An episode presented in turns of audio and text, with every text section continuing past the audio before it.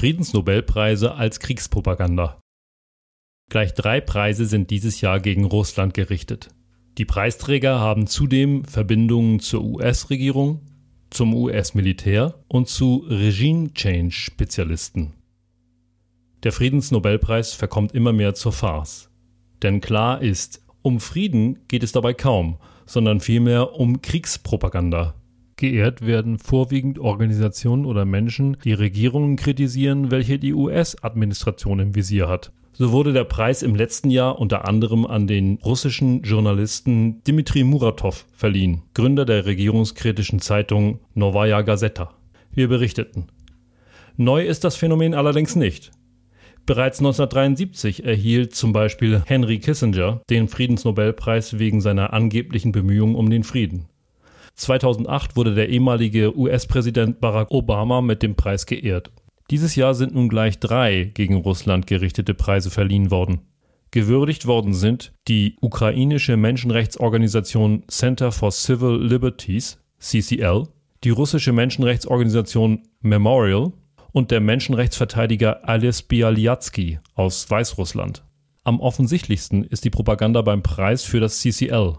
Laut dem Nobelkomitee bemüht sich die Menschenrechtsorganisation seit der russischen Invasion darum, russische Kriegsverbrechen gegen die ukrainische Zivilbevölkerung aufzudecken und zu dokumentieren. Die Verbrechen der ukrainischen Streitkräfte gegen die eigene Bevölkerung im Osten während der letzten acht Jahre hat CCL unseres Wissens jedoch nicht dokumentiert. So überrascht es kaum, dass die Organisation unter anderem vom National Endowment for Democracy NED und von George Soros Open Society Foundations finanziert wird. Beide Organisationen sind Spezialisten für US-geführte Regime Changes. Alan Weinstein, Gründer des vorwiegend vom US-Kongress finanzierten NED, erklärte 1991 bereits gegenüber der Washington Post, Vieles von dem, was wir heute tun, wurde vor 25 Jahren von der CIA im Verborgenen getan. Das US State Department finanziert das CCL außerdem auch direkt. Ebenfalls Gelder erhält die Organisation von der Helsinki Commission, die wiederum der US-Regierung angegliedert ist. Mit von der Partie sind auch die Europäische Kommission sowie die schwedische Regierungsorganisation Swedish International Development Cooperation Agency, SIDA. Wie sehr das CCL um Frieden bemüht ist, hat Alexandra Matwitschuk letzten Monat gegenüber The Intercept erklärt. Matwitschuk ist Leiterin des CCL. Was wir heute brauchen, sind Waffen. Vielleicht ist es seltsam, das von einer Menschenrechtsanwältin zu hören, aber ich will ganz ehrlich zu Ihnen sein. Ich habe 20 Jahre damit verbracht, die Menschenrechte zu verteidigen, und bis jetzt kenne ich kein Rechtsinstrument, das in dieser Situation funktioniert hat. Die zweite Organisation, welche sich des diesjährigen Friedensnobelpreises erfreuen darf, ist Memorial. Das russische Justizministerium hatte die Menschenrechtsorganisation 2015 auf eine Liste von Organisationen gesetzt, die als ausländische Agenten bezeichnet werden, wie die BBC berichtete. Nach Angaben des russischen Justizministeriums hat die St. Petersburger Zweigstelle Gelder von verschiedenen ausländischen Organisationen erhalten, darunter auch vom NED, und der Europäischen Kommission, allesamt Organisationen, die nach russischem Recht als unerwünscht eingestuft werden. Der dritte Preisträger ist der in Weißrussland inhaftierte Ales Bialyatsky. Er ist unter anderem Gründer der Organisation Vyasna, Frühling, die sich für mehr Demokratie einsetzt. Unter den Partnern der Organisation befinden sich zum Beispiel die Helsinki-Committees für Menschenrechte von Schweden, Norwegen und Polen.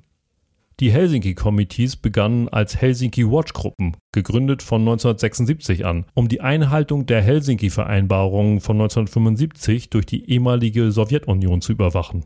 Und es bestanden Verbindungen zur CIA.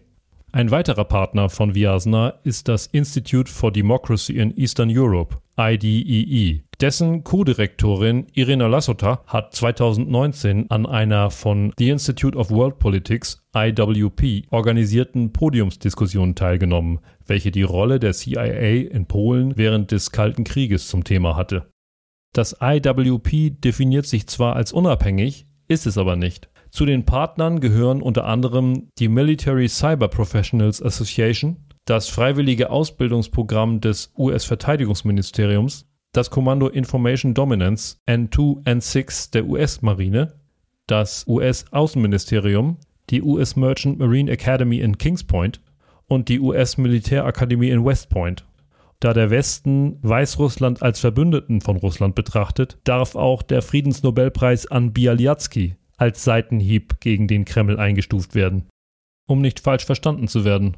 Es ist enorm wichtig, auf Menschenrechtsverletzungen hinzuweisen. Doch das sollte in allen Ländern geschehen, wo diese stattfinden. Das Nobelkomitee legte den Fokus auf Russland und ignorierte zum Beispiel die gravierenden Verbrechen der ukrainischen Regierung gegen die russischstämmige Bevölkerung im eigenen Land. Damit ergreift das Komitee Partei und betreibt Kriegspropaganda. Das National Endowment for Democracy ist erfreut und gratulierte den Empfängern des Friedensnobelpreises. Quellen Nobel Peace Prize Press Release 7. Oktober 2022 The Intercept, Ukrainian Nobel Peace Prize winner, What We Need Today is Weapons, 7. Oktober 2022. BBC, Russia censors Memorial Rights Group as Foreign Agent, 9. November 2015.